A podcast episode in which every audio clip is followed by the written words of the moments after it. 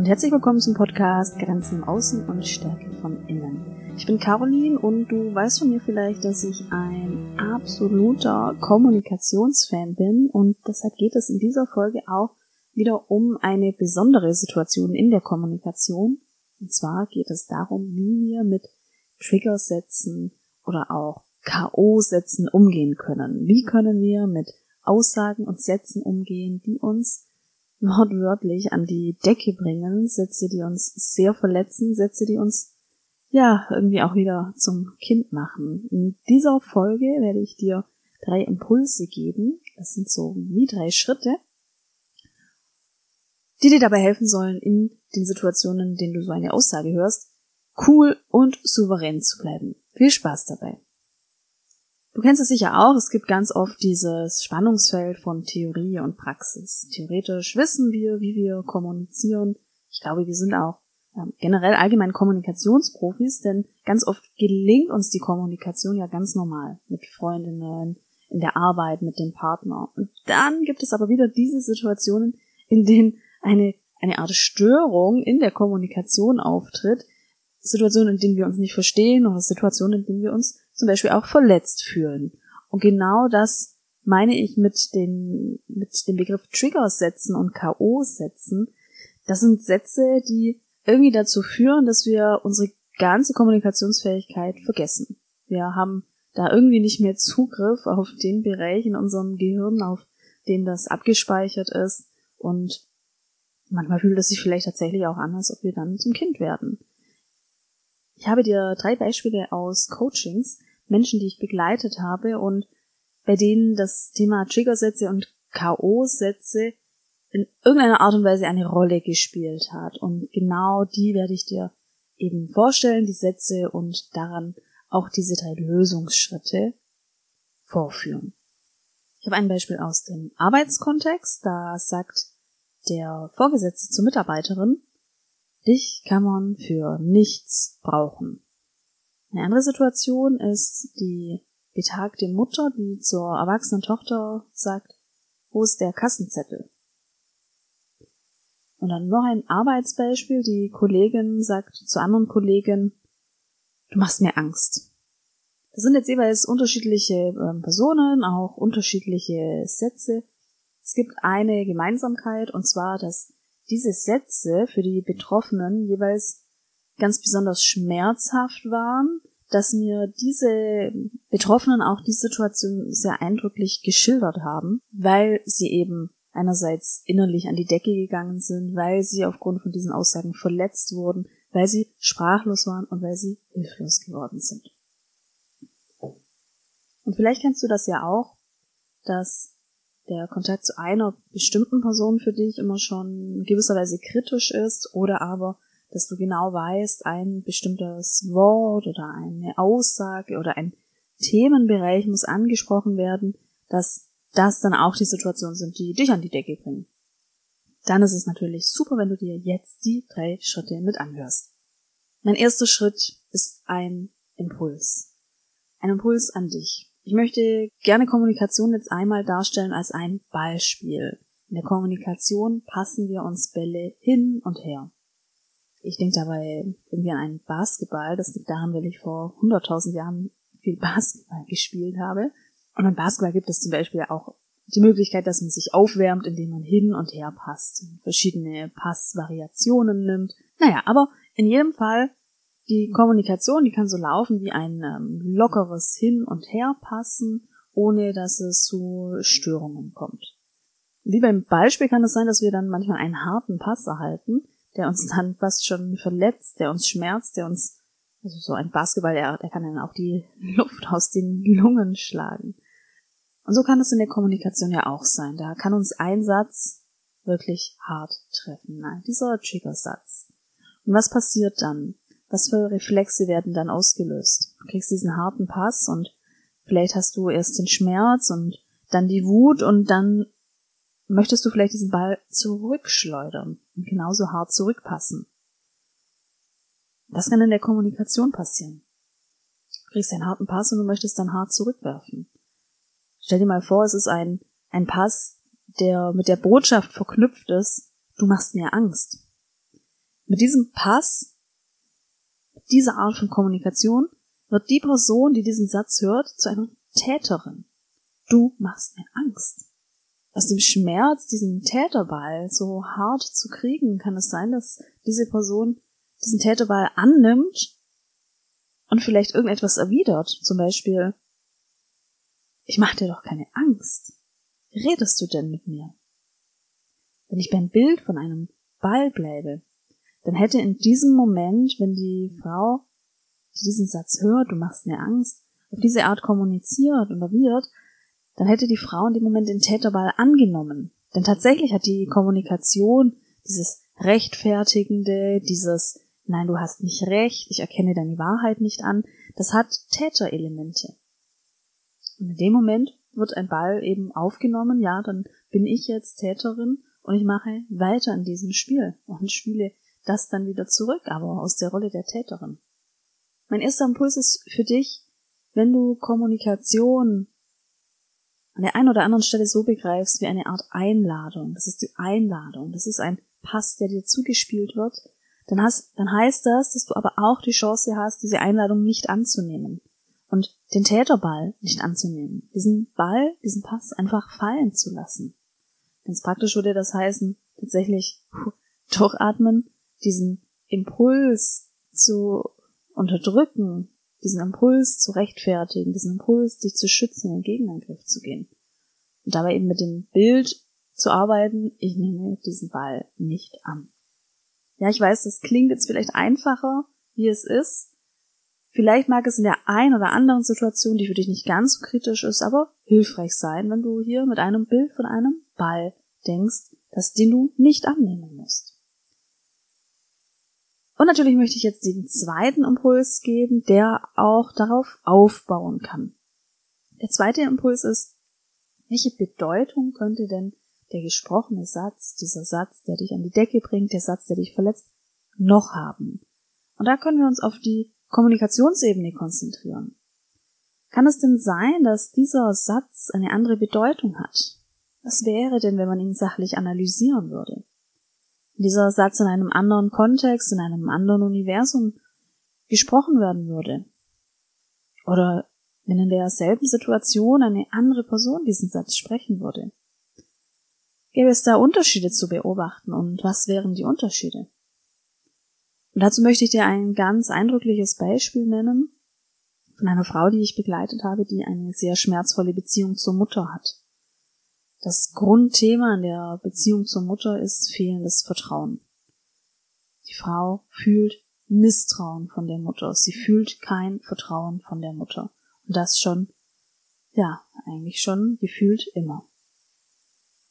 Neben dem Misstrauen ging es dann noch weiter. Dann geht es ganz klar auch um Begünstigung der anderen Schwestern. Diese haben nämlich bereits Grundstücke überlassen gekriegt als Vorerbe das heißt, das war dann schon die nächste ungünstige Situation. Also da hörst du schon raus, eine sehr unangenehme familiäre Situation, eine schreckliche Situation, die aber, ich fürchte, tatsächlich gar nicht mal so selten vorkommt. Die Frau hat von einer Situation berichtet, wie sie zur Mutter gefahren ist, nach einer zweiwöchigen Kontaktpause, die die Frau einfach gebraucht hat, weil es davor wieder kritisch war. Sie hat sich ein Herz gefasst, hat eine versprochene Kaffeemaschine gekauft und vorbeigebracht. Das hatte sie der Mutter zugesagt und nun hat sie sozusagen hier ihre, ihre Verbindlichkeit dann auch erfüllt. Sie hat die Kaffeemaschine vorbeigebracht, installiert, das war wohl so eine höherwertige Kaffeemaschine. Und der Kontakt war insgesamt okay, es ging um die Kaffeemaschine. Dann fiel der Satz der Mutter, wo ist denn der Kassenzettel? Die Frau hat mir das dann so geschildert, dieser Satz war für sie so ein Spiegelbild wieder dafür, dass sie kein Vertrauen hat von der Mutter. Sie hat kein Vertrauen von Seiten der Mutter. Dieser Satz hat sie wie in eine bereits tiefe Kerbe getroffen. Meine Mutter vertraut mir nicht einmal, wenn es um eine Kaffeemaschine geht. Sie denkt sogar bei einer Kaffeemaschine würde ich sie hintergehen oder betrügen. Nicht einmal das traut sie mir zu und nun möchte sie den Kassenzettel als ein Beweis dafür, dass die Kaffeemaschine so und so viel Euro gekostet hat. Was ist hier passiert? Sie hat diesen Satz mit der Brille gesehen? Misstrauen. Mit der Botschaft, ich traue dir nicht. Ich habe sie eingeladen, auf die Suche zu gehen, dass dieser Satz auch eine andere Bedeutung haben könnte. Wir sind dann gemeinsam auf die Suche gegangen. Was könnte denn, wo ist denn der Kassenzettel noch bedeuten? Darin könnte ja auch die Botschaft stecken, möchte den Karton und den Kassenzettel bewahren, denn falls ein Garantiefall kommt, dann ist der Umtausch viel einfacher. Du kannst für dich auch auf die Suche gehen nach einer anderen Bedeutung. Was für eine Wirkung hat es denn, deinen Triggersatz mal anders zu beleuchten?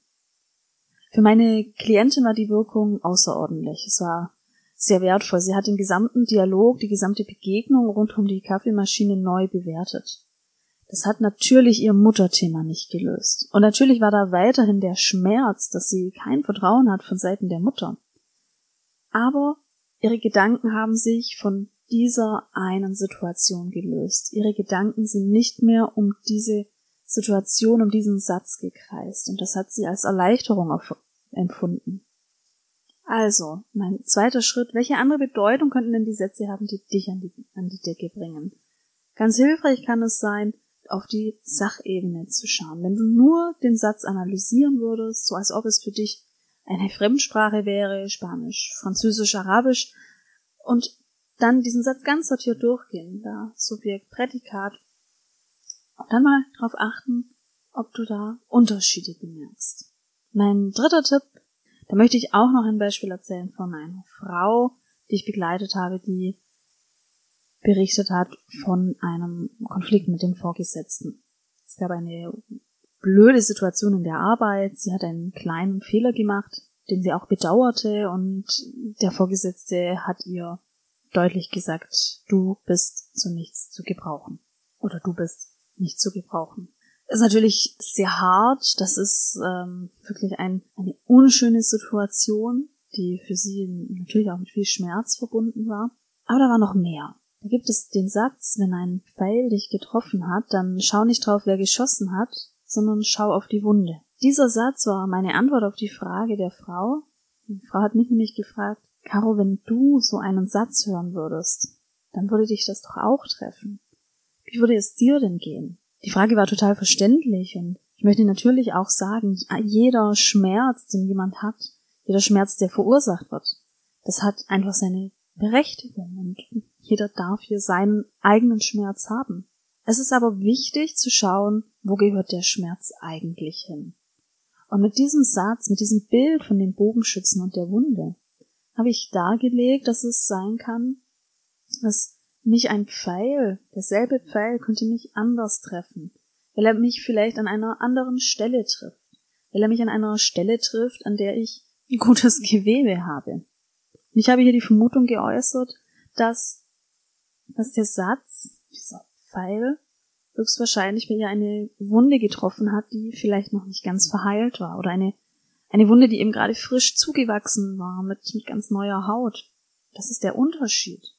Und deshalb ist, wäre meine Reaktion eine andere. Und wenn wir nochmal eine dritte Person hinzunehmen würden, dann wäre ihr Schmerz wieder ein anderer. Und dann haben wir uns tatsächlich die Wunde angeschaut und es gab ein Thema. Es gab ein Thema, sich unbrauchbar zu fühlen. Und das Thema war einerseits in dem Unternehmenskontext verortet, weil die Frau eine Geschichte hat mit befristetem Arbeitsverhältnis im gleichen Unternehmen und nochmal befristet und nochmal befristet und immer mit der Angst, jetzt die, die Anstellung zu verlieren und immer mit dieser Idee, eigentlich kann man mich nicht brauchen. Und es ging dann sogar noch weiter, ohne dass wir es beabsichtigt hatten in unserer Arbeit. Es ist der Klientin klar geworden, auch in der Beziehung zum Vater, ist das Thema, ist das Thema, dass sie unbrauchbar erscheint in den Augen ihres Vaters. Und plötzlich hatten wir da einen ganz anderen Sachverhalt. Und plötzlich ging es nicht mehr nur um den Vorgesetzten und diese schmerzhafte Situation. Es ging um die alte Wunde. Es ging darum, dass hier nun einfach das Fass zum Überlaufen gebracht worden ist. Frau hat gesagt, wenn man einen Baum immer wieder in eine Kerbe schlägt, dann fällt er irgendwann um. Und genau so hat sie es empfunden. Diese schmerzhaften Sätze kannst du auch für dich neu einordnen. Was ist denn der Grund, dass es dich so sehr schmerzt? Und wenn es dir gelingt, dann schau auch nicht mehr nur auf den Täter oder auf die Täterin, also auf den Bogenschützen, sondern schau auf die Wunde. Das kann hierbei einen Unterschied machen. Für die Frau war dann erst einmal ein großer Knoten gelöst, dass sie den Vorgesetzten nicht mehr mit so viel Wut bedacht hat und nicht mehr nur an diese Situation gedacht hat, sondern an das Thema gedacht hat. Und sie hat an das Thema gedacht und daraus haben sich neue Lösungsideen ergeben. Und das kann bei dir auch passieren. Ein schmerzhafter Satz, der kann dazu verleiten, dass du nur auf die Person schaust, die diesen Satz gesprochen hat. Auf den Bogenschützen. Mit Blick auf den Bogenschützen findest du aber nicht immer eine Lösung. Und deshalb ist es hier hilfreich, darauf auf die Wunde zu schauen. Das waren meine drei Impulse zum Umgang mit den Triggersätzen, die du für dich so anwenden kannst, wie es für dich passt, wie nach Situationen. Du weißt, wir Menschen sind alle unterschiedlich. Was uns triggert, ist immer unterschiedlich und ähm, sicherlich gibt es auch noch Unterschiede in der Intensität. Die einen Sätze, die führen mehr zu einem Kontrollverlust wie die anderen und so kannst du die einzelnen Schritte auch für dich anwenden. In einer mit der Idee, dass du hier einen Ball einfach nicht annimmst, mit der Idee, dass du eine neue Bedeutung suchst, dass du einen Satz mal mit einer anderen Brille betrachtest und mit der Idee, dass du dich löst von demjenigen, der den Satz gesprochen hast und vielmehr darauf achtest, wo liegt hier die Wunde und was ist hier los mit meiner Wunde. Ich hoffe, die Folge hat dir gefallen. Ich hoffe, du kannst einen, zwei oder die drei Tipps in irgendeiner Situation gut für dich anwenden und damit einen Unterschied machen. Ich freue mich, wenn wir uns das nächste Mal hören.